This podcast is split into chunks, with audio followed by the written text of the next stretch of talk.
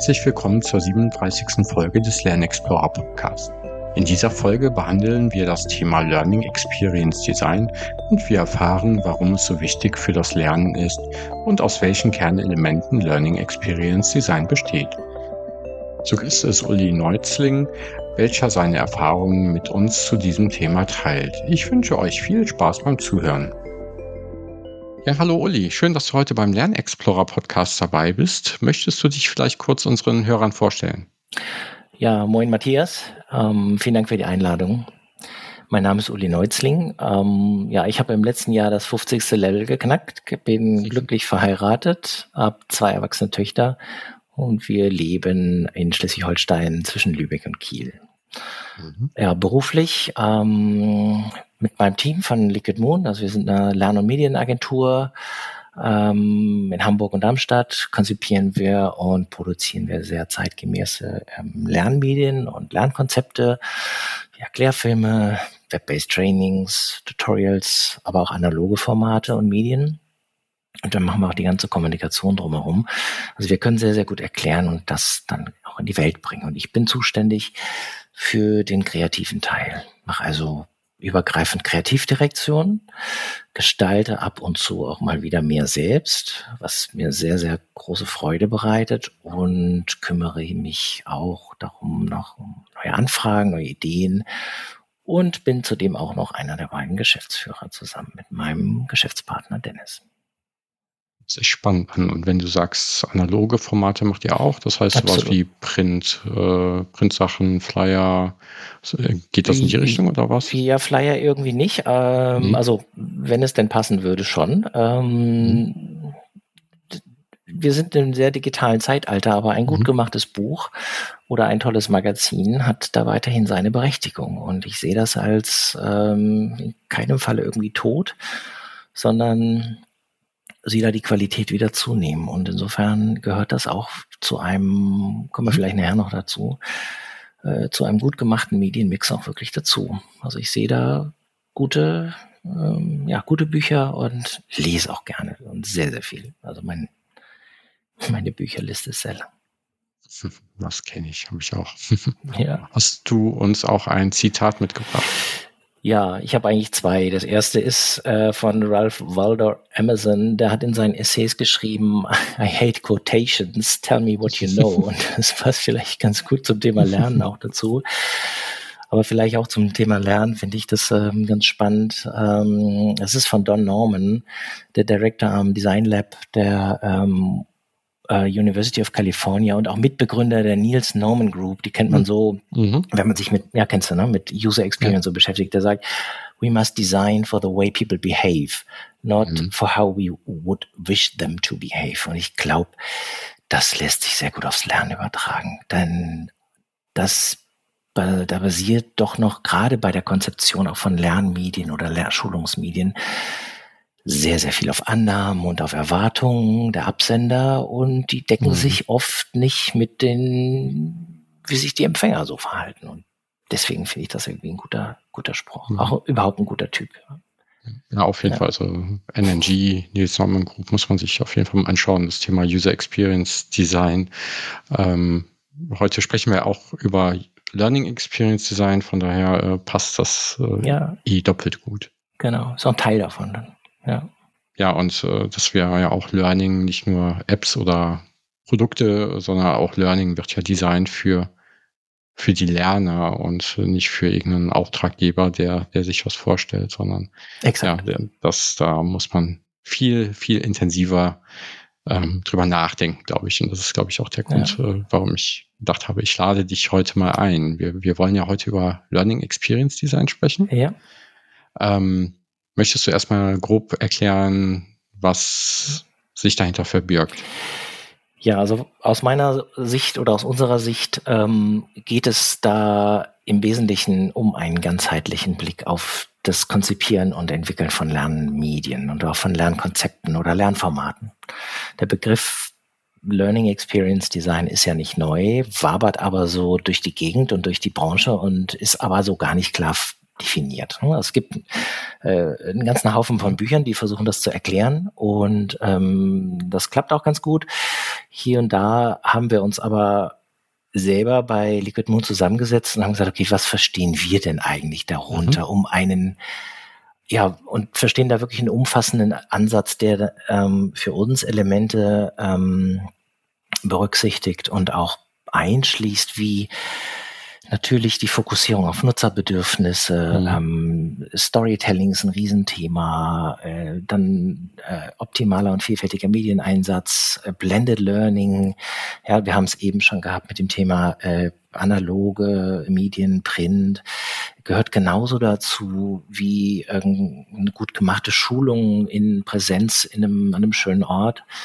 Dann natürlich gehört dazu eine Geräteunabhängigkeit. Wir verfolgen bei unserem eigenen WBT-Framework, was wir haben, äh, konsequent Mobile First. Ähm, dann ferner gehört dazu, das ist ein Thema, was mir auch sehr am Herzen liegt, das ist das Thema Design und Ästhetik, ähm, mhm.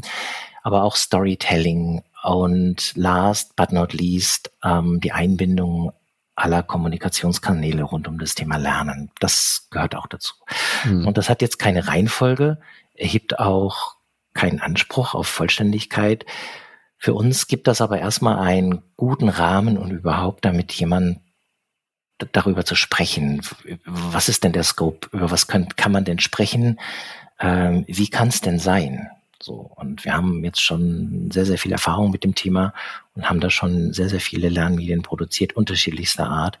Und ich kann sagen, damit kommt man schon sehr, sehr weit. Mhm.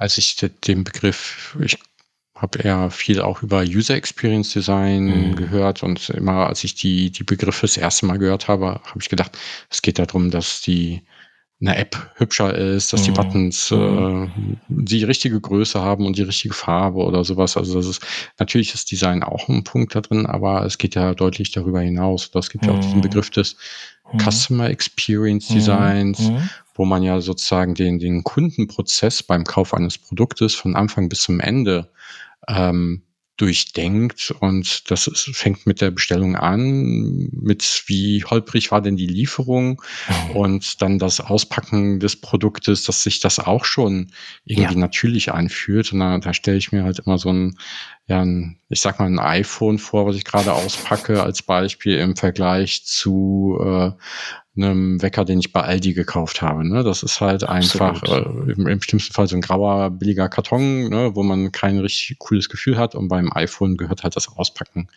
das äh, mit zu exerzieren mit dazu oder auch den Support, den man nachher bekommt. Also da muss man wirklich end-to-end -end denken. Und das war, ist was, was, glaube ich, was ich direkt am Anfang immer erstmal falsch verstanden habe. Das, das finde ich immer wichtig. Also die, die Analogie ist natürlich da ähm, zum User Experience Design oder zur Customer Journey. Ja. Und es, es geht hier im Wesentlichen auch wirklich um das Thema, eine Learner Journey zu bauen und ähm, eine Experience, also ein Erlebnis zu entwickeln. Ne? Und da sind natürlich viele Elemente, aber auch darüber hinaus direkt aus dem User Experience Design enthalten. Also gerade wenn es um so Themen geht wie ähm, eine Bedienbarkeit schaffen, eine Klarheit im, im Benutzerflow, wie wo bin ich eigentlich gerade hier? Wo kann ich noch hin? Eine Übersicht schaffen. Ähm, wohin komme ich, wenn ich, wenn ich da hinklicke? Ähm, ja, das hat direkt was erstmal mit ähm, User Experience zu tun.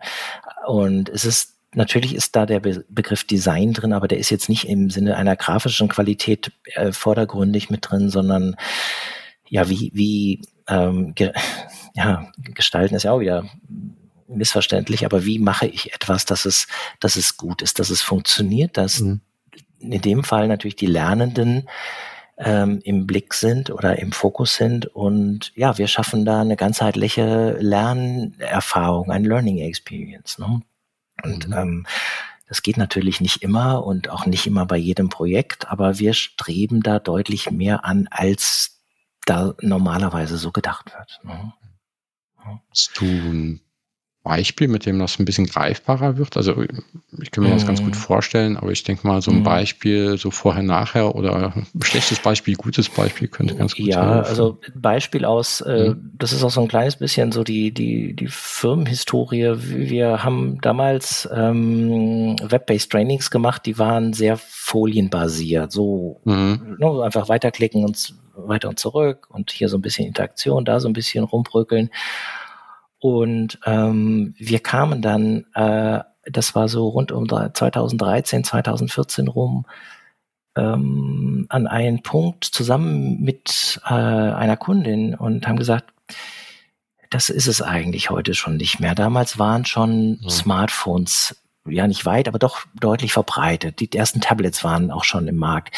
Und die Art und Weise, wie man mit mit in dem Fall technischen Geräten, aber überhaupt mit Interfaces umgeht, wie man sie bedient ähm, und vor allen Dingen die, die große Bandbreite an Geräten unterschiedlicher ja, Darstellungsmöglichkeiten, ja, also Screengrößen. Und dann kam da noch dazu ein Tablet hältst du vielleicht im Hochformat oder im Querformat, aber du mhm. weißt es vorher nicht. Und mhm. ähm, das hat uns eben nicht mehr gereicht, dieses folienbasierte, damals noch 1024, 768 mhm. Pixel Format. Und dann sind wir damals über die LearnTech gelaufen und haben gesucht und gesucht und da haben wir aber nichts gefunden. Und dann ähm, ja, kam so eines zum anderen, ein paar Skizzen gemacht, ein paar Scribbles, äh, ein paar Layouts, ganz rough, damals einfach in Apple Keynote, also gar keine große Designästhetik, mhm. ähm, beziehungsweise geht ja damit auch. Und das haben wir dann animiert, daraus einen Film gemacht und so wie wir uns das vorstellen und das dann dem Kunden gezeigt und die haben gesagt, das wollen wir haben.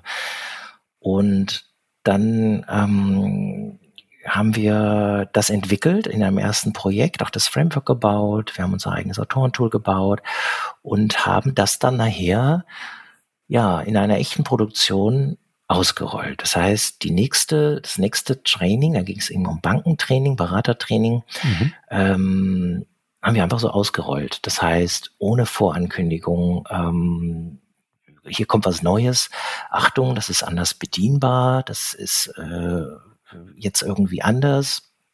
Wir haben es da teilweise mit sehr, sehr konservativen Lerngruppen zu tun und auch sehr, sehr reglementierter Technik. Aber so, das haben wir einfach, die haben wir einfach drauf losgelassen, auch aus Zeitnot. Das Projekt war sehr, sehr knapp von der Zeit, ein halbes Jahr. Und ähm, der Vorteil dabei war natürlich, dass es ganz responsive war. Das heißt, äh, mhm. egal wie du dein Browserfenster aufziehst, egal wie rum du dein Tablet hältst, wir haben immer die gleiche Anwendung angeboten und also jetzt keine eigene App für, für Smartphone mhm. oder fürs Tablet, sondern das war einfach eine, ja, eine Webseite und es ist mhm. heute immer noch so. Und ähm, wir haben dort äh, faktisch keine, keine Rückläufer oder keine Beschwerden bekommen. Und wenn wir damals, ja, wenn der Kundenservice dort heiß gelaufen wäre, weil sich die Bankberater beschwert hätten, dass sie nichts ähm, bedienen können, gar nicht wissen, was sie tun sollen, ähm, dann würde die Firma heute so in der Art und Weise vermutlich nicht mehr existieren. Also wir haben das da sehr, ja, sehr, auch schon sehr ganzheitlich gedacht, natürlich deutlich äh, einfacher, als wir es heute betreiben, aber wir haben wirklich eine gute Bedienbarkeit in den Mittelpunkt gesetzt. Wir haben sehr, sehr gute Orientierung. Das Ganze ist äh, responsive. Das Thema Branding, kann ich nachher nochmal was dazu erzählen, ist ein Thema. Und ähm, egal mit welchem Gerät man damit drauf zugreift, es funktioniert einfach. Ne? So, und das war einfach ein Beispiel, da haben wir wirklich das vorher betreut und natürlich ab dann auch nur noch im neuen Framework.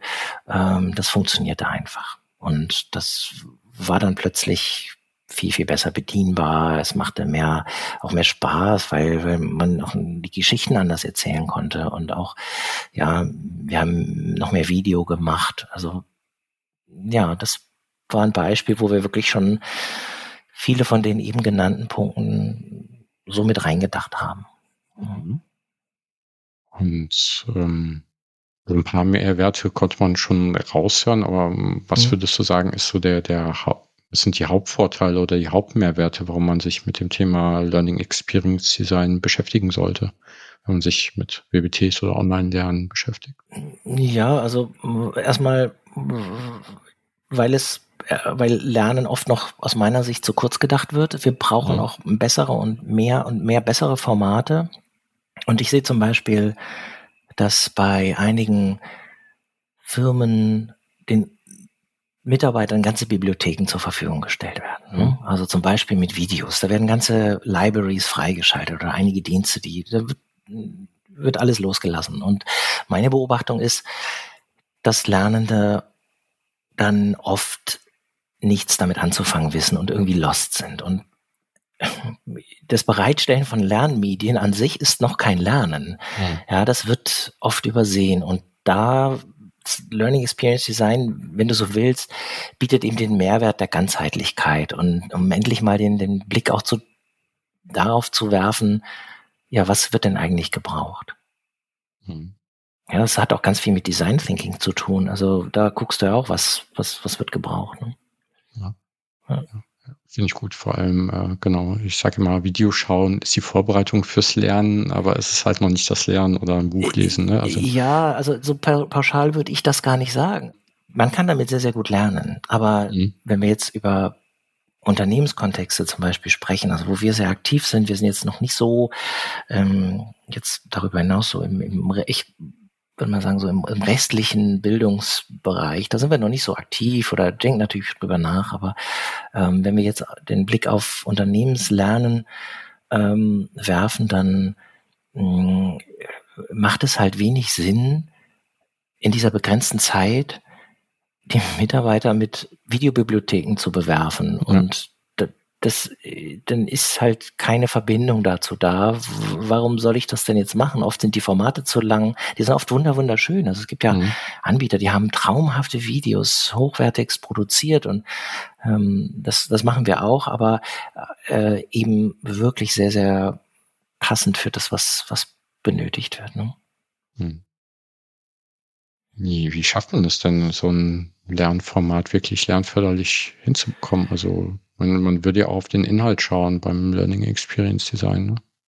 Ne? Also natürlich gehört erstmal, gehören die Inhalte erstmal dazu und auch die Klärung der, der Lernziele. Mhm. Das ist erstmal wichtig. Das, ohne das brauche ich ja gar nicht anfangen. So. Und da es da aber eben um eine Experience geht, also um ein Erlebnis, ist das erstmal keine Zutat, die ich zum Schluss da irgendwie so noch ein bisschen in mein Curry reinrühre mhm. und dann schmeckt das ein bisschen schärfer nach Learning Experience. Ich verstehe das so als Framework, in dem ich mich bewege. Mhm. Wenn du, wenn du so willst, dann auch als Grundverständnis oder jetzt kann man es sogar noch weiterspinnen, bis, kannst du ein bisschen in architektonischen Bereich, als Raum eigentlich, in dem Wissenvermittlung stattfinden kann.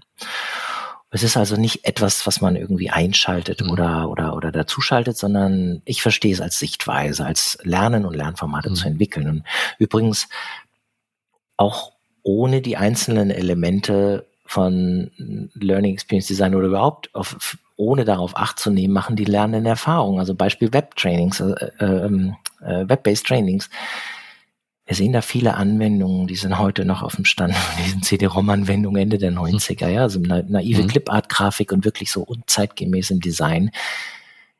Aber auch hier machen Lernende eine, eine Lernerfahrung. Also ne, du kannst, kannst mhm. nicht nicht lernen. Was lernen sie dann?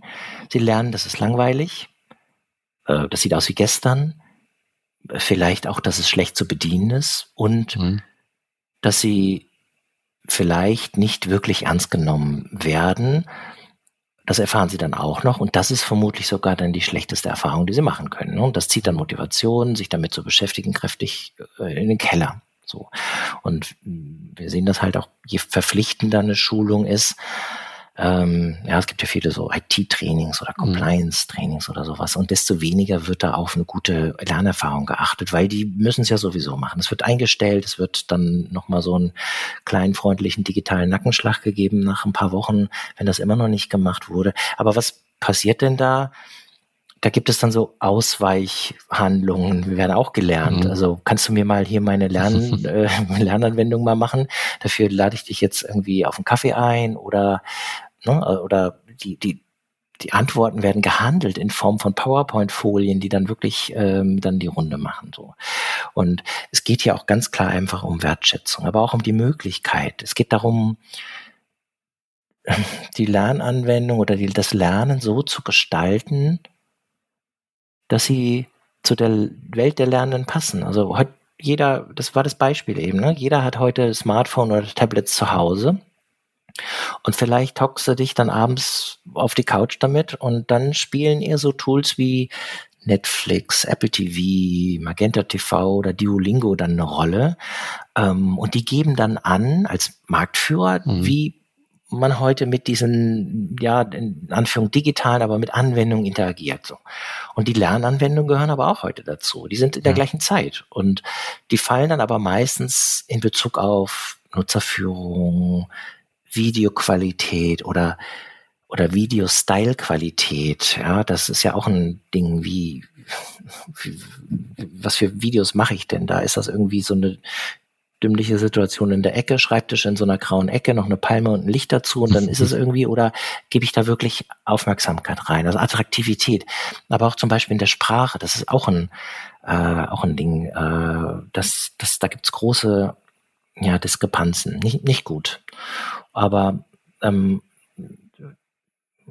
vielleicht, also das Wichtigste für mich bei dem Thema ist, und speziell ja, für sie diesen, du kennst es ja auch im Moment of Need, also wann brauche ich denn mhm. wirklich was, was macht es Sinn, gerade wenn wir so um formelles Lernen auch reden und wir würden natürlich gern lieber viel informeller lernen, aber ist halt auch nicht immer möglich, ähm, ist für mich der Begriff Relevanz. Also keine Relevanz, keine wirkliche Beschäftigung mit dem Inhalt aus Lernersicht. Und das kann man dann auch irgendwie keinem übel nehmen. Ähm, ne, also ist das Thema für mich wichtig, hilft mir das weiter? Und das muss dann einfach passen, wenn ich, wenn ich Erklärvideos bereitstelle oder äh, oder am besten kurze Erklärvideos, dann kann ich mir das auch nochmal so raussuchen oder Web-based Training und so. Ne? Ich habe ein Beispiel, da haben wir auch eine, ähm, eine Anfrage gehabt. Erklär, ähm, äh, Web-based Trainings zu machen und wir haben wirklich 500 Seiten Input gehabt und die Anfrage war, ähm, Web-based Trainings zu machen für Außendienstler. Und oh, da haben wir gesagt, okay, ja, verständlich, aber nicht gut.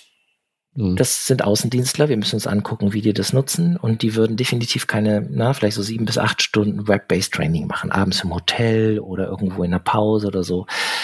Lange Rede, kurzer Sinn. Wir haben es dann geschafft, den Kunden davon zu überzeugen, dass wir eine Reihe von kleinen ähm, Erklärvideos machen. Also sind dann, ist ein ganz anderes Format geworden, sehr viel mobiler und ähm, sehr viel unterhaltender auch.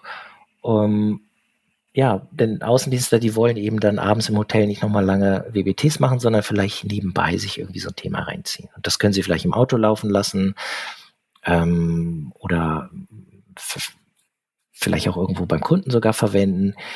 Aber wir haben hier die Möglichkeit gehabt, mit dem Kunden zusammen darüber nachzudenken, wer ist denn da, wer, wenn wir wen wollen wir ansprechen? Wer, wer braucht das Wissen denn und wie, wie verhält er sich so? Also wie, wie, wie ist der Arbeitsalltag? Ja. Und da kam dann Gott sei Dank ein anderes Format raus. Vielleicht wäre jetzt ein Podcast noch besser gewesen, weil die das im Auto einfach so hätten hören können. Ähm, aber wir haben noch so ein paar Dinge auf visueller Ebene erklären wollen und deswegen haben wir das dann irgendwie in, in Erklärfilme gepackt. So. Und da gab es eine ganz gute Resonanz. Also das war und auch eine relativ kleine Gruppe von, ähm, von Außendienstlern, 180. Und die haben das dann ganz fleißig abgerufen. Und ähm, Fun Fact dabei, ähm, das Projekt war erheblich günstiger. Das, wenn wir jetzt große, lange Erklärformate äh, jetzt wie Web-Based Training entwickelt hätten, das wäre auch mehrstufig gewesen ähm, dann wäre das sehr, sehr viel teurer gewesen. Und so haben wir ähm, eine Reihe von Budget, also wirklich sehr, sehr viel Budget gespart, eine Reihe von tollen Erklärvideos gemacht, die einfach viel besser passen auf die Situation. Und dann ist die, der Fit einfach da. Hm? Also man muss auch sehr, sehr, genau wie du sagst, darauf eingehen, wie die Situation der Lerner ist, wo die sich befinden, wie viel Zeit die überhaupt verfügbar haben, ne, wenn ja. der Außendienstler viel unterwegs ist. Im Corporate-Bereich wird auch sehr, sehr hm. viel Geld ausgegeben dafür. Und hm. das ist ja auch eine Investition. Ja. Und da muss man auch die Frage mal stellen dürfen, dürfen wir denn passender, äh, etwas Passenderes entwickeln? Und seid ihr bereit dazu?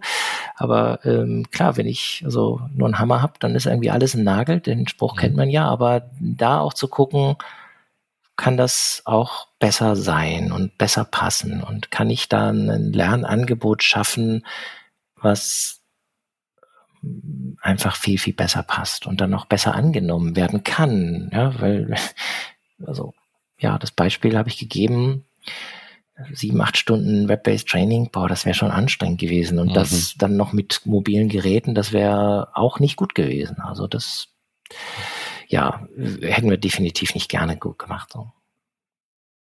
Jetzt habt ihr euch ja in dem Beispiel auch sehr stark auf die Lerner fokussiert. Habt ihr da mhm. eher mit Hypothesen über die Lerner gesprochen, äh, gearbeitet oder ein Personas vielleicht aufgebaut oder habt ihr auch tatsächlich äh, Lerner befragt in dem Fall? Hm, haben wir in dem Fall nicht, aber da mhm. uns, also wir, wir kannten die Gruppe der Lerner schon auf, aufgrund der langjährigen Arbeit mit dem Kunden schon sehr, sehr gut. Also mhm. die Außendienstler haben auch andere Medien für die entwickelt. Insofern kannten wir die oder kennen wir die mhm. immer noch sehr, sehr gut und deswegen waren wir auch in der Lage, da sehr, mhm. äh, sehr passend einfach diese, diesen Vorschlag zu machen. Ja, das ist, glaube ich, auch ein, eins, ein häufiger Fehler ist, der gemacht wird. Man, man denkt sich, wie die Zielgruppe so aussieht, ohne wirklich mal richtig mit ihr interagiert zu haben. Und das ja. kann ja auch schon Risiko darstellen. Absolut, ja. Und dann wundert man sich dann am Ende, das ähm, wird, wird ja gar nicht genutzt oder wird zu wenig ja. genutzt oder ja, verplätschert so ein bisschen. Ne? Ja, genau. Ähm, jetzt hast du ja schon viele Fehler auch aufgelistet, äh, während du gesprochen hast, was man alles nicht machen sollte, mhm. hässlich Clip-Art-Grafiken oder so. Aber was würdest du sagen, ist so der, der schlimmste Fehler, den man machen kann?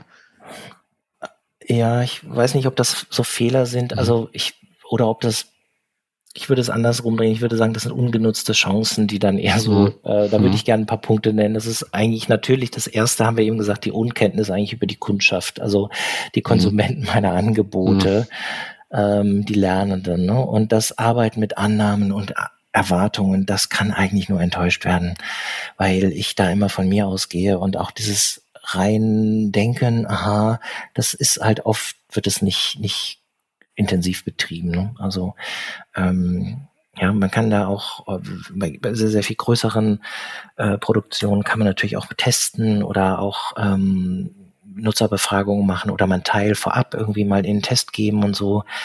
Ähm, das wird ja auch gerne gemacht. Ich bin da so ein bisschen persönlich zwei äh, Zwiegespalten. Ähm, auf der einen Seite ist es natürlich toll, was zu machen, was wirklich gut passt. Und ich finde das auch mhm. gut, ähm, zu fragen und oft auch zu fragen, was braucht ihr denn? Ähm, gerade wo es auch äh, aus meiner Sicht einen sehr, sehr unterentwickelten Bereich auch von Lernmedien aktuell ist, ähm, hilft aber auch, man, sich selbst so eine Vision zu erarbeiten. Wo kann es denn hingehen? Und dann eher die Lernenden positiv überraschen. Das ist zum Beispiel, das finde ich ganz gut. Ähm, das, äh, ich bin da jetzt nicht so ein mega mm, Freund von großen Marktforschung zum Beispiel. Ne? Mhm. Ähm, darüber hinaus aber auch ähm, ja ein fehlendes Verständnis von Kommunikation. Und bei der Wissensvermittlung geht es im Wesentlichen äh, um Kommunikation. Es geht um die Strukturierung von Inhalten, es geht um die, die das ist klassische Text- und Redaktionsarbeit, aber mit didaktischem und methodischer Brille. Ne? Und da geht es aber darum, um das, wie kann ich Inhalte so aufbereiten, dass sie eine gute Struktur haben, dass sie aufeinander aufbauen, dass sie verdaulich sind, dass sie gut gelernt werden können und aber hm, auch die, die visuelle Kommunikation gehört aus meiner Sicht dazu. Ne? Also das, mhm. das Auge lernt doch irgendwie auch mit meistens und dann könnten wir doch eigentlich das auch gleich nutzen und was Schönes draus machen. So. Also dieser Teil, der fehlt mir ähm, als Designer natürlich ständig und überhaupt. Ähm, dann noch würde ich sagen, das Thema zu dolle Technikfokussierung. Ähm, Im Corporate-Kontext erlebe ich oft, dass Lernen rein technisch verstanden wird. Da geht es dann um neue Lernplattformen, Portale und um, um sowas. Und Es geht aber nie zuerst um die Technik. Es mhm. geht darum, was brauchen meine Lernenden und um das, wie möchte ich Wissen vermitteln. Ein gutes Beispiel sind die oft und oft zu Recht belachten Overhead-Projektoren.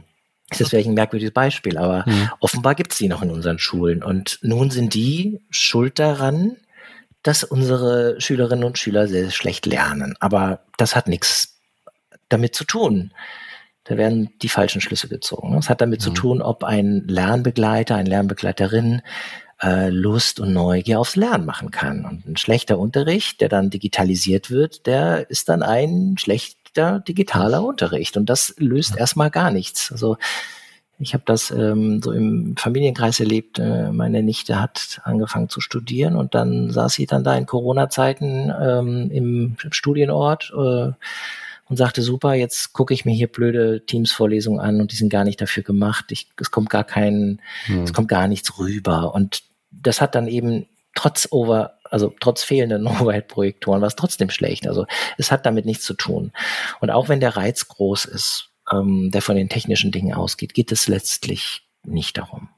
Also es ist auch immer wieder ein Diskussionsthema natürlich, aber ja, und vielleicht so zum, also Fehler oder ungenutzte Chancen. Also mir persönlich liegt so dieses Thema der Reduktion sehr am Herzen und da sehe ich mhm.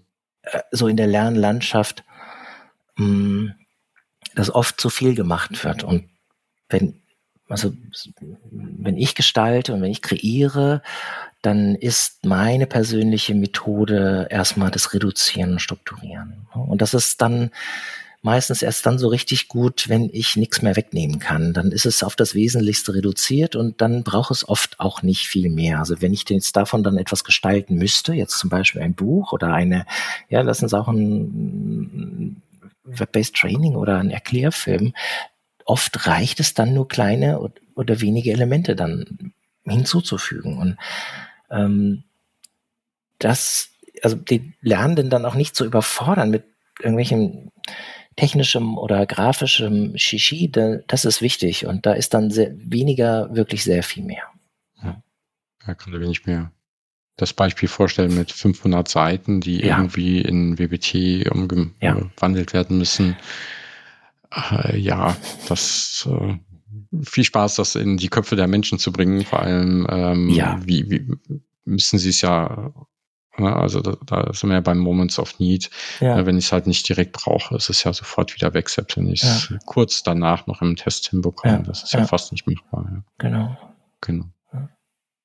Du hast am Anfang ja auch schon viel über die Kernelemente von Learning Experience Design gesprochen, mhm. die es gibt. Ähm, ich würde gerne mal ein paar, ein bisschen tiefer reinschauen. Ja. Ihr habt ja auch ein schönes Dokument dazu gemacht, mhm. wo ihr mhm. viel dazu zu erläutert. Das kann ich in den Show Notes verlinken.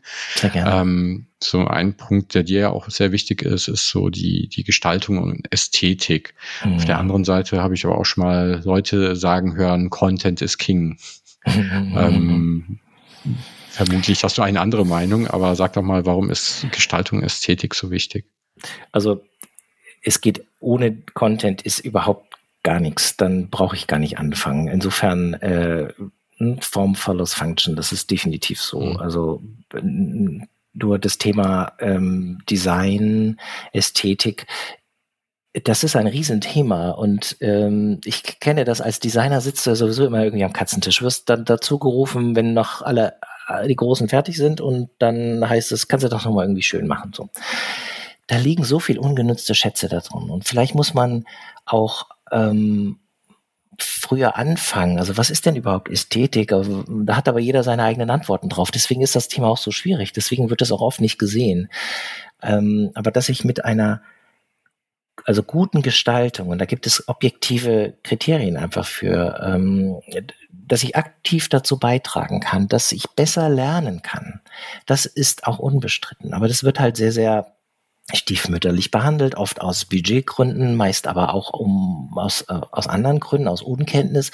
Schlechte Bildsprache, wie ich eben schon gesagt, Fotoshootings in einem mer merkwürdigen Setting, ja, oder allein das Thema Typografie. Ähm, Typografie ist seit, seit Jahrhunderten ein wesentlicher Bestandteil ähm, der europäischen mhm. Kultur- und Wissensgesellschaft. Und mit typografischer Kenntnis kann ich Inhalte erst erfassbar machen.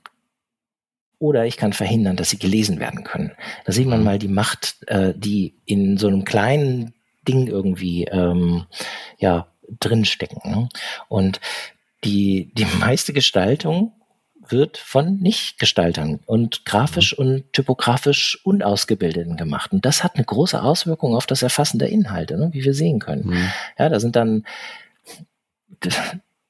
Zeilen ewig lang und äh, gar, weil gar nicht das Bewusstsein besteht, ähm, dass es sowas geben könnte wie einen, ein Verhältnis von Schriftgröße zur Zeilenabstand zur Zeilenlänge und dass ich damit wirklich Inhalte äh, ja bis zur Unlesbarkeit ähm, einfach verändern kann. Ja, so mhm. guck auf eine klassische PowerPoint-Folie, es fängt links an und hört rechts auf und ähm, dann kann man nur noch hoffen, dass die Schrift groß genug ist, damit die nicht so viel Buchstaben reinpassen in die Zeile.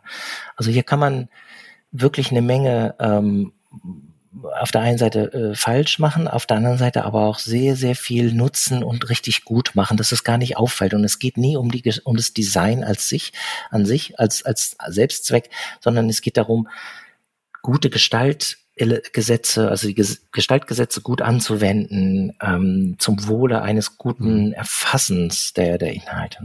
Und ähm, da da geht es natürlich dann auch um Bedienung. Kann ich ein Menü so gestalten, dass es hilft beim Durcharbeiten, dann zur Orientierung. Das ist ein Riesenthema, also Orientierung und Wegefindung in interaktiven Medien.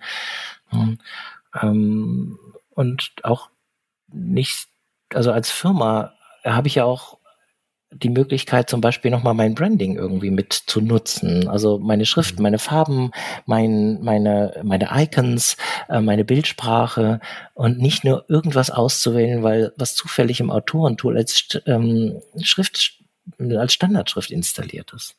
Ja, und ähm, aber Ästhetik, da geht auch noch so viel mehr. Also zum Beispiel hochwertige Sprachaufnahmen zu machen. Das ist auch eine Kunst. Ne? Mhm. Also vielleicht ein Spezialthema, aber durch die Auswahl einer Studioakustik kann ich zum Beispiel und der Mikrofone kann ich zum Beispiel einen unverwechselbaren Sound schaffen. Und zum Beispiel dieser ähm, äh, Monocle Radio, ich weiß nicht, ob du das kennst, ähm, das ist 2011 gelauncht worden und die haben mhm. das gemacht. Die haben Studios so gebaut, also mit ganz viel Holz und so, dass der Sprecherton eine ganz eigene Klangfarbe bekommen hat. Also sehr sonore Stimmen hatten die dann irgendwie. Das war sehr, sehr ja. hochwertig, hat so eine eigene Ästhetik, also ganz viel Holz und mhm. alten Mikrofonen. Und das ist hochästhetisch. Also das kann man auch nutzen. Und da geht es jetzt erstmal nicht um grafische, äh, grafische Gestaltung. Ja, ja. Also viele Punkte drin, ach, über die könnte man noch ewig sprechen, weil ich hatte halt auch schon mal bei manchen Themen, also ich hatte auch schon mal WBT gesehen, das wurde mit einem professionellen Speaker gemacht, ne, also auch ja. Radiosprecher richtig ja. eingesprochen und und so, aber der hat halt keine Ahnung von dem Thema, ne? Ähm, manchmal ja. ist es, äh, man, man hört halt auch manchmal raus, ob das authentisch ist, was er sagt, oder ob die Person keine Ahnung davon hat. Bisschen, dann hat es ne? damit also, zu tun, wie du dann die Regie machst. Also wir haben auch Sprecher, die haben mhm. keine Ahnung von, äh, ich sag mal, Investmentsteuerreformgesetzen. Mhm. Ja. Ähm, und sondern wir haben zum Beispiel einen Profisprecher dabei, das ist die Synchronstimme äh, vom Mandalorian. So, also mhm. mega Typ, hat eine tolle Stimme. Und wie ich den aber steuere nachher in der Regie, das hat mhm. natürlich dann einfach, also da kommt dann mein ästhetisches Verständnis und in dem Fall unser ästhetisches Verständnis rein, weil dann die Kollegin dann sagt, hey, kannst du das mal so machen und kannst du das mal mhm. anders betonen oder äh, jetzt mal nicht ganz so ähm, lustig hier, sondern es muss an der einen Stelle doch ein bisschen der Ernst der Lage irgendwie äh, verstanden werden können. So, und mittlerweile wissen die, unsere Sprecher das wirklich. Da haben wir wirklich super mhm. Leute am Start, die auch alle Profisprecher sind.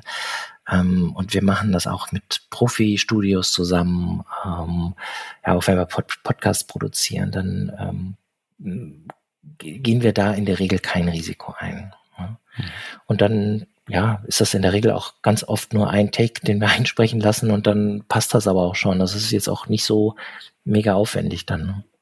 Ja, genau, alles. Das, das geht ja meistens relativ zügig nur. Und äh, das sind ja auch in der Regel hoffentlich keine 20 Stunden Lerninhalte, die, die gesprochen werden. Nee, nee, nee, nee. Wir machen das in der Regel dann für die, ähm, also für die Erklärfilme, also für den, den gesamten, also den lesbaren Content, da sind wir gerade dabei, weil das immer mal wieder so ein Thema ist. Ähm, dann haben wir natürlich irgendwie auch so eine Art, ähm, ja, äh, bald diese, diese Verordnung oder so, dass, dass die Inhalte auch barrierefrei zugänglich sein müssen. Also mhm. daran arbeiten wir natürlich auch schon. Ähm, und wir haben einfach auch noch keine gute Erfahrung gemacht, also mit ähm, Text-to-Speech äh, mhm. Dienstleistungen oder mit Tools. Das, was da kommt, ist halt oft ja noch zu ja noch noch noch nicht brauchbar genug, ähm, so wie wir uns das vorstellen. Ne? Also hör dir bei der Zeit einen Artikel an, das ist ja alles automatisiert irgendwie. Das führt manchmal so zu ganz ganz merkwürdigen Betonungen oder äh, irgendwelchen ja, dann ist irgendwo ein Punkt hinter einem Initial und dann fängt ein neuer Satz an, aber es ist eigentlich der Nachname oder so. Da kommen ganz komische Sachen ja. bei raus und hm. wir wollen halt so wenig Brüche wie möglich einfach ähm, bieten, damit das gar nicht irgendwie auffällt. Und wenn es nicht auffällt, dann ist es eigentlich gelungen. Und wenn jemand nachher noch sagt, oh, das ist aber hübsch oder ich kann damit besonders gut lernen, dann ist das auch ein Ding. Also dann äh, freuen wir uns natürlich wirklich sehr, sehr darüber. Und ähm, es ist bei uns einem, einem, beim Kunden wirklich gelungen, so eine Art ja, Marke zu schaffen damit. Also innerhalb eines Verbundes ist das die Benchmark. Es wird gesehen, es wird wahrgenommen und ähm, immer auch wieder da drauf geschielt und ähm, ist auch, steht heute für ein, ja, für eine Substanz, für eine Qualität. Also da kannst mhm. du wirklich eine Marke schaffen mit deinen Lernangeboten, wenn du dich da so ein bisschen reinhängst und das ein bisschen ganzheitlicher betreibst dann. Ne? Ich glaube, ja. Corporate Learning entsteht automatisch eine gewisse Marke für das Thema Lernen, ne? je nachdem, wie die Qualität ist. Ne? Entweder äh, geht man eben, davon da aus, das kommt immer Müll, oder man geht davon aus, oh, das war ja richtig gut. Und damit kann man ja auch ein Stück weit wahrscheinlich äh, die Lernkultur nicht direkt komplett beeinflussen, ne? aber es ist halt auch ein Aspekt, der da wahrscheinlich darauf einzahlt. Ne? Wie, wie ernst nehmen das denn die, die Zentralbereiche, wenn die uns ja, schon ja, Pflichttraining ja. schicken. Ja. Also wir nehmen das wirklich wahr. Es wird ähm, deutlich klar, dass das bei, also in dem Bereich, wo ich jetzt in, im Kopf habe und ihn leider nicht nennen kann, da sehen wir wirklich, dass zu den Lernangeboten gegriffen wird. Ähm, das ist wirklich in dem Verbund ein, eine, eine Marke, die ist bekannt seit vielen Jahren. Wir arbeiten aber auch schon seit 15 Jahren daran, dass ähm, immer mal wieder äh, dafür eine ja, Aufmerksamkeit zu schaffen. Einfach durch eine eine sehr, sehr gute Produktqualität, die wir da, die wir da liefern. Ne? Ja. Ein wichtiger Aspekt, den ihr auch in dem Dokument beschrieben hattet, mhm. war Storytelling. Ich glaube, ja. das ist wahrscheinlich den meisten Learning Professionals bewusst, aber warum siehst du nochmal, dass Storytelling so wichtig ist? Ja gut, also Storytelling, äh, das Geschichten erzählen ist die älteste Form beim Weitergeben von mhm. Wissen und das hilft erstmal auch, dass es im, im Gehirn ganz gut verknüpft werden kann, dass es auch hängen bleibt. Ähm, wir nutzen es natürlich auch, um Aufmerksamkeit zu schaffen, um gerade abstraktes Wissen, wenn wir jetzt zum Beispiel Trainings machen für, für Bankenberater, das sind oft super kon ähm, äh, super komplexe und sehr, sehr abstrakte Themen. Ähm, da hilft uns das einfach halbwegs interessant und lernbar zu machen. Und auf der, aus der Geschichte raus, aus der, aus der Story, ergibt sich dann oft auch der Ansatz für ein Kreativkonzept, also ein Bildkonzept oder ein Videokonzept, das dann ebenfalls mit Metaphern einfach das unterstützt, das Thema zu verankern. So. Und das funktioniert dann einfach über verschiedene Medien hinweg auch ganz gut. Also das ähm, insofern gehört das einfach wirklich dazu. Ja. Ja, und Storytelling, klar, man braucht natürlich erstmal eine Basisstory, aber das ist ja teilweise gar nicht so, so schwierig, um Basisansätze von Storytelling zu verwenden, mm, selbst wenn man klein ja. starten möchte. Ne? Eine ja. gute Story ist natürlich immer aufwendig, vor allem, sie muss ja auch zum, zum Business-Content, zum Inhalt gut passen. Aber. Genau, so. Es geht jetzt nicht immer darum, äh, quasi Hollywood aus der Schublade zu nehmen ja. und da große äh, Geschichten zu entwickeln. Es muss, wie du sagst, passen. Ähm, und oft hilft das, äh, dass man einfach nur eine, eine Metapher irgendwie nimmt ja. und das immer mal wieder spielt und verankert. Dann, dann, dann treibt sich das auch über die, also über das Lernen dann auch ganz gut voran und das treibt das Lernen voran. Das ist, also es ist genau mal so wie dieses Thema Gamification, ja, das ähm, ist auch ein tolles Thema. Oft braucht es da aber gar nicht so viel. Ne? Das ist ja auch das Thema, äh, ja, so kleine Abzeichen, Belohnungen oder sowas, mhm. die, die, die, ähm, die helfen, die Motivation aufzubauen, das aufrechtzuerhalten. Und ähm, ja, wir wissen ja mittlerweile, dass das so zu der, zu eine Belohnung zur Dopaminausschüttung führt im mhm. Gehirn und Dopamin äh, es wird ja auch als Glückshormon bezeichnet und also diesen Aspekt mit Lernen zu verknüpfen, äh, mega. Also, ne? Und die kleine Belohnung können dann eben aber auch so kleine Elemente sein. Das muss jetzt nicht immer dieses große Lernspiel mhm. sein oder irgendwie so ein Adventure oder ähm, super aufwendig entwickelt, ähm, sondern das können eben kleine Dinge sein, ein Abzeichen, was ich mir verdiene, wenn ich die Testfragen richtig beantwortet habe. Ähm, oder es ist eben, ja, aber auch das Thema, ähm, es ist so gestaltet, dass beim Thema Benutzerführung, dass ich mich einfach gut zurecht finde. Und das hat dann ähnliche Effekte auf die Motivation. Also ne, mhm. das ähm, es geht dabei eben auch um das Erfüllen von, von Erwartungen. Das Gehirn macht ständig so Prognosen. Guckt immer, was könnte jetzt passieren? Also wo könnte was sein? Wie könnte, wie könnte es denn sein? Immer so ein bisschen in die Zukunft gucken und ähm, macht immer so kleine Voraussagen. Und ähm, wenn die sich erfüllen, dann ähm, ist das erstmal gut, weil dann kein Bruch entsteht. Ne? Mhm. Ja. Ja. Bei Belohnung war ich immer so ein bisschen das hatte ich auch gesehen, das stand ja auch in dem Dokument mhm. drin, da war ich so ein bisschen zwiegespalten, weil mhm. es ja dann so ein bisschen extrinsische Belohnung ist, mhm. die sich ein bisschen abnutzt. Machen die mhm. Leute das dann für die Belohnung? Gut, jetzt für ein, für ein Abzeichen, also in Online-Training wahrscheinlich nicht unbedingt, aber motiviert vielleicht ein bisschen, mhm. aber auf der anderen Seite muss man da auch wieder vorsichtig sein, wenn man so über freieres Lernen wahrscheinlich nachdenkt. Ja, genau. Exakt. Wir sind ja hier auch beim, also der Kontext Corporate Learn, Learning und mhm. da sind bestimmte Dinge auch nicht verhandelbar. Wir, mhm. lehren, wir lehr, lehren dort Dinge, die die haben nichts so mit dem zu tun, was auch so in der, in der Branche viel diskutiert mhm. wird. Ja, was möchtest du denn heute mal machen? Und machst du, machst mhm. du irgendwie einen Lerncircle mit jemandem zusammen und guck mal, was du so, so, so machen möchtest. Ähm, sondern wir schulen ganz viel Wissen, was nicht ähm, obligatorisch ist, sondern ne, beziehungsweise also du musst es, du musst es machen. Es ist ja. nicht verhandelbar. Also Compliance-Training zum Beispiel. So. Ähm, und wenn das dann auf eine Art und Weise geschieht, ja. die wenigstens mhm. mal keinen Unbehagen oder keinen Frust mhm. entwickelt, dann ist das schon eine ganze Menge. Ne? Also weil du eben sagst, ja, ähm, mit der Motivation. Ich habe zum Beispiel mal vor ein paar Jahren ein ähm, Training bei IDOU gemacht und ähm, da fehlten mir, glaube ich, von 300 Punkten hatte ich noch, hatte ich 200, ähm, 270 so. Mhm. Und dann dachte ich, okay, irgendwie hier geht doch gerade irgendwas los. Ich möchte doch gerne die letzten 30 Punkte auch noch haben. So. Ja. Dazu die, musste ich aber ähm, äh, die, die, die Abgaben von anderen Mitlernenden, das war so, so ein Kohortenlernen über fünf, fünf Wochen, musste ich die mh, hm, quasi kommentieren. Mhm. Ich wollte aber nicht einfach irgendwas hinschreiben, so nicely done oder so. Das hätte mir auch diese 15 Punkte mhm. gebracht, ähm, sondern ich wollte wirklich dann ernst gemeintes äh, Feedback ja. geben.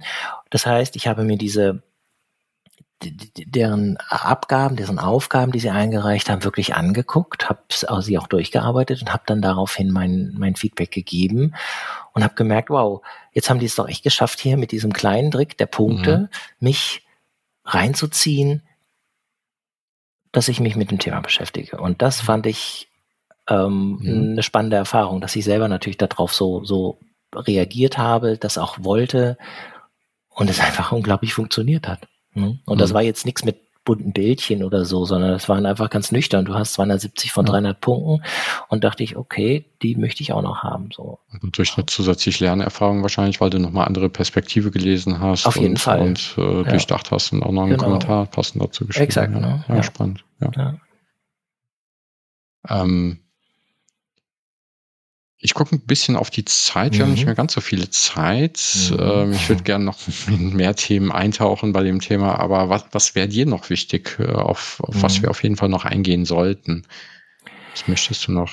Ja, also ähm, was wäre mir noch wichtig? Also ich finde alle diese Aspekte wichtig. Ich finde finde auch das Thema Blended mhm. Learning wichtig. Es ist heute so, dass mhm. natürlich nicht alles nur digital ist und nicht alles nur irgendwie schnell abgefrühstückt werden kann durch so kleine Nuggets wie auch immer, sondern also für uns bedeutet Blended Learning, dass wir alle Medien mit einbeziehen, die helfen, mhm. ein bestimmtes Thema möglichst gut zu vermitteln. So, ne? Und das sind nicht jetzt nur die synchronen Veranstaltungen in Präsenz oder als Webinar, also zeitgleich, sondern auch Module, die jetzt die Lernenden zeitlich, räumlich, mhm. selbstständig und vor allen Dingen auch noch im eigenen Tempo dann ähm, äh, bearbeiten können.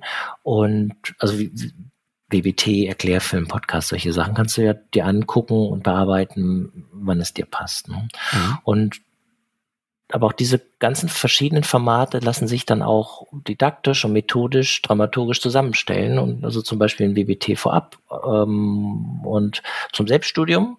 Und dann gibt es vielleicht noch einen Erklärfilm und für alle, die das dann absolviert haben, dann Webinar zur Vertiefung und Stellen von Fragen oder äh, eine Präsenzveranstaltung, wo man dann nochmal ganz andere Dynamiken dann hat. Also das kann man alles aufeinander aufbauen und sollte auch irgendwie berücksichtigt werden. Also wir sind ganz bewusst nicht nur ein Web-based Training-Anbieter, mhm. sondern machen Erklärfilme eben auch und Podcast und Bücher und wir gucken uns und wollen wirklich anschauen, wo, ähm, also wie, wie kann man es am besten lösen und was braucht es denn eigentlich dann? Ne?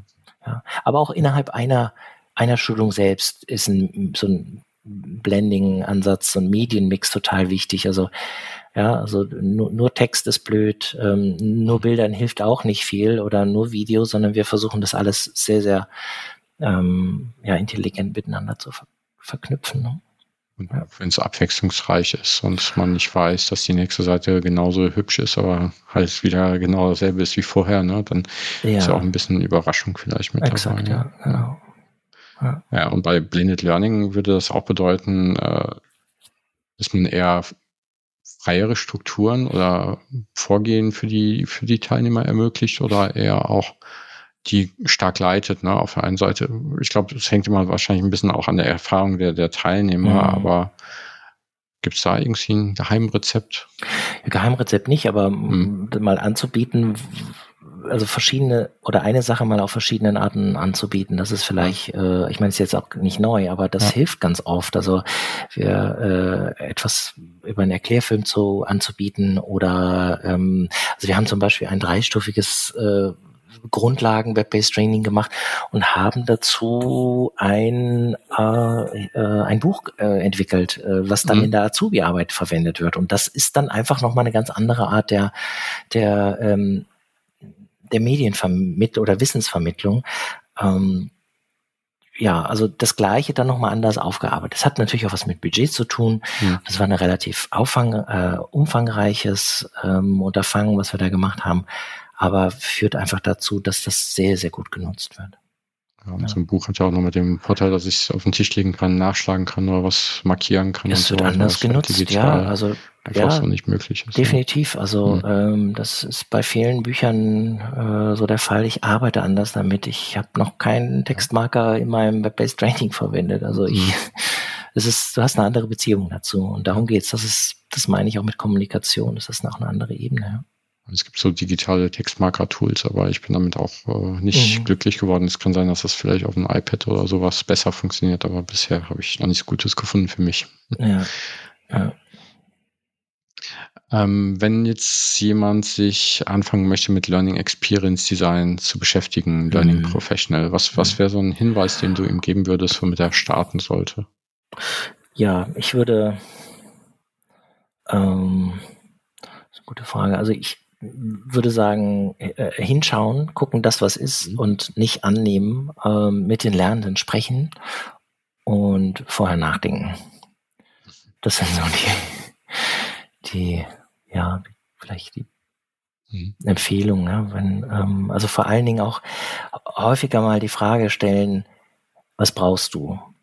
Ähm, was, wie, wie kann ich helfen? Also es gibt so eine wunderbare Arztserie auf Netflix, ähm, New Amsterdam, und da gibt es so einen neuen äh, Arzt, äh, ärztlichen Direktor und der kommt dann am ersten Tag und er stellt nur die Frage, wie kann ich helfen? Wie kann ich helfen? Also er kommt mhm. nicht mit dem, na, ist der eigentlich der, vielleicht der Schlauste da oder so, aber darum geht's eben genau, dass man guckt, wie kann man helfen? Also sonst brauche ich den ganzen Aufwand doch gar nicht machen, wenn ich nicht schaue, wie kann denn jemand mhm. anderes wie können unsere Lernenden und, äh, und, und, und User damit einfach besser umgehen? Also wie kann das von mehr Wert sein, von mehr Vernutzen auch? Und ähm, da kommt dann eben manchmal raus, ich brauche nur das und das. Und wenn es nur das Post-it ist, was ich sage, okay, super, dann schreibe ich dir das jetzt auf deinen Post-it, klebst an den Bildschirm und wenn dir das hilft, beim nächsten Mal bei deinem nächsten Kundengespräch gerade zu stehen oder äh, mhm. äh, zu, zu lächeln beim Reden, dann, dann habe ich da schon eine Veränderung herbeigeführt. Und das ist erstmal gut. Ja. Ich, ich glaube ja auch äh, viel, also das ist dann wieder Five Moments of Need so ein Stück weit. Ne? Ja, genau. Bei manchen Sachen sind Videos natürlich schön, aber wenn ich einen Prozess grob verstanden habe und den im System, ich sag mal sowas wie Reisekostenabrechnung durchklicke, ist ein Dokument einfach viel, viel besser, wo ich durchscrollen kann, weil ja. ich dann zu der Stelle springe, wo ich gerade ja. äh, scrollen kann, zu, bei der ich gerade hänge und brauche mir halt nicht ein 30 Minuten oder 10 Minuten Video nochmal anschauen. Exakt. Und wir machen bei unseren Web-based Trainings immer so einen kleinen Überflieger dazu. Das heißt, das mhm. ist nochmal so ein 1 bis 4, 5 Seiter, ähm, ja. den wir immer nochmal zum Download anbieten. Da sind die wesentlichsten Gedanken und Aspekte dann nochmal mhm. noch zusammengefasst. Vor allen Dingen, wir haben ähm, sehr viel äh, Produktschulungen, die wir machen und Vertriebsschulungen, mhm. gerade im Bankbereich. Ja, ähm, das ist gerade sehr so, Und da hilft das sehr, wenn die sich ähm, diese PDFs nochmal runterladen können und nochmal das Ganze ein, wirklich eingedampft, nochmal einfach als Fakten auf einem, auf einem Sheet haben. Das äh, funktioniert sehr, sehr gut. Das wird gern genommen dann. Ja, das kann ich mir dann auch gut vorstellen, als Vorbereitung für so ein Beratungsgespräch oder so, einfach mal schnell draufzuschauen. Oder so. Ja, das, das auch. Also genau, wir ja. haben auch so ein Beratungsgespräch-Simulator mit drin, da trainieren mhm. wir das, aber dann auch nochmal ja. was mitzugeben, wirklich, was ja. dann vielleicht auf dem Schreibtisch liegt oder neben dem Bildschirm oder oder ähm, das hilft dann wirklich nochmal in dem Moment, wo es gebraucht werden kann. Ja. Das macht dann einen Unterschied, ja. ja. So, wir kommen so langsam zum Abschluss. ähm, ich habe noch eine Frage an dich, die ein bisschen abseits des Themas ist mhm. vielleicht. Du bist ja auch viel mit Learning Professionals unterwegs, wahrscheinlich mit viel mit mhm. VR-Bereichen im Austausch. Mhm. Wenn du so auf Learning and Development schaust, was denkst du, wo, wo werden wir in fünf Jahren stehen? Also wie entwickelt sich die Zukunft hier bei uns mhm. Learning Professionals? Mhm. Also meine Kristallkugel ist leider gerade kaputt, aber ich denke, dass wir äh, natürlich KI-basierte Lerntools flächendeckend einfach haben werden. Das mhm. wird einfach eine Rolle spielen und gar keinen Grund zum Aufregen mehr, mehr darstellen heute. Ne? Das wird gelernt mhm. sein. Aber ähm, meine Hoffnung ist natürlich auch, dass wir uns wieder mehr Gedanken um das Warum machen und mhm. nicht nur irgendwas in digital. Ja, also auch das Richtige tun und nicht nur Sachen effizienter tun. Ja. Exakt, ja. genau. Ja. Und die letzte Frage, hast du noch eine Buchempfehlung für uns, entweder zum Thema oder irgendwas, was dich bewegt hat in der letzten Zeit? Ähm, ja, ich habe, ähm, das ist eines wirklich meiner Lieblingsbücher. Das ist, ähm, ich zeig's dir mal ganz kurz hier, das ist Creative Confidence von David mhm. und Tom Kelly. Das sind die Gründer von IDEO. Und in diesem Buch geht es um Kreativität, die in uns allen angelegt ist und die quasi zu entfesseln. Und Gerade zum Thema User Experience ähm, geht es da, sind da tolle Beispiele da drin. Und mhm. ähm, zum Beispiel ein Ingenieur, der sich ganz begeistert ein von ihm entwickeltes, nagelneues, technisch super aufwendiges MRT in einem Kinderkrankenhaus anschauen möchte. Mhm. Ja, nur um dann festzustellen, dass die Kinder Angst vor der Anlage hatten und weinen. Und das hat ihn dann gar nicht mehr losgelassen und Daraufhin hat er das Ganze in ein Abenteuer umgebaut und mhm. neu gedacht. Und die Technik, die ist natürlich immer noch vorhanden und die ist super, super wichtig, aber die ist komplett in den Hintergrund getreten. Und jetzt erleben die kleinen Menschen Abenteuer als Piraten oder steigen in eine Raumkapsel mhm. und haben gar keine Angst mehr davor, sondern lassen sich da tapfer untersuchen. Das finde ich einfach unglaublich klasse und das zeigt, dass man wirklich hingucken muss, ja, was ist, wie kann ich Situationen verbessern und nicht nur Dinge annehmen und daraus meine Schlüsse ziehen. Ja, die, die, die Story kenne ich. Ich wusste nicht, dass sie in dem Buch auch äh, beschrieben ist, ja. aber die, die ist echt gut, ja, die, die sollte man sich anschauen und sich dran erinnern, weil ja. genau, man merkt dann erst, äh, was die Nutzer, in dem Fall die Kinder, äh, wirklich brauchen, wenn sie davor stehen und weinen. Ja, dass das nicht die richtige Lösung ist. Ja. ja. Und die Kellys haben natürlich dieses Thema Design Thinking sehr publik gemacht und auch ähm, mhm. wenden das ständig an. Trainieren ist auch sehr, sehr gut. Ähm, und das finde ich auch mega gut. Einfach erstmal zu gucken, äh, was ist denn da überhaupt? Wo ist denn da ein Problem? Und wie sieht denn das aus? So ein bisschen sich damit zu sympathisieren. Aha. Und dann beobachten auch ganz viel, Fragen stellen und dann sagen, hier ist ein Problem, das möchte ich jetzt lösen. Und ähm, ja, da gibt es ja so diesen Double Diamond, also diesen ja. äh, erstmal erst öffnet man das, das, äh, das Denken, eigentlich divergentes Denken, okay, guckt irgendwann, wo könnte denn hier ein Problem sein? Aha, da ist ein Problem, ich habe wieder konvergentes Denken und dann, wenn ich dieses Problem gefunden habe, dann wieder den Kopf aufzumachen, das Denken zu öffnen, wo könnte denn hier eine Lösung sein? Wie könnte die mhm. aussehen? auch mal verschiedene Bälle in der Luft haben und dann zu sagen, ja, wir entscheiden uns jetzt für diese. Es gibt immer viele Möglichkeiten, aber wir entscheiden uns jetzt für diese, iterieren die, prototypen die und testen die und haben dann nachher eine Lösung, die passt. Und das ist oft nicht der Fall, wenn das Ganze nur im Kopf stattfindet. Ja und man einfach häufig viel zu schnell in Lösungen denkt oder im schlimmsten Fall die, die Kunden, Auftraggeber, wer auch immer, zu einem schon mit einer Lösung kommen. Wir brauchen ein 30-Stunden-BBT. Genau, das ist äh, dann der Fall, ja. Also, aber das ist dann auch Luxus, mal zu sagen, okay, lass uns mal gucken, was ist denn hier wirklich die Sache. Und ähm, ja, genau. Also es wird auch zu oft in Lösungen gedacht, direkt in Lösungen gedacht. Und ähm, ob das dann hilft, ist dann nicht immer gegeben. Ja. Ja, Uli, vielen Dank. Damit sind wir am Ende vom Lernexplorer Podcast zum Thema Learning Experience Design. Äh, danke, dass du heute da warst und für die vielen Einblicke ja. in das Thema. Sehr gerne, Matthias. Danke nochmal für die Einladung in deinen Podcast. Danke. Und dann danke. bis zum nächsten Mal beim Lernexplorer Podcast. Bis bald.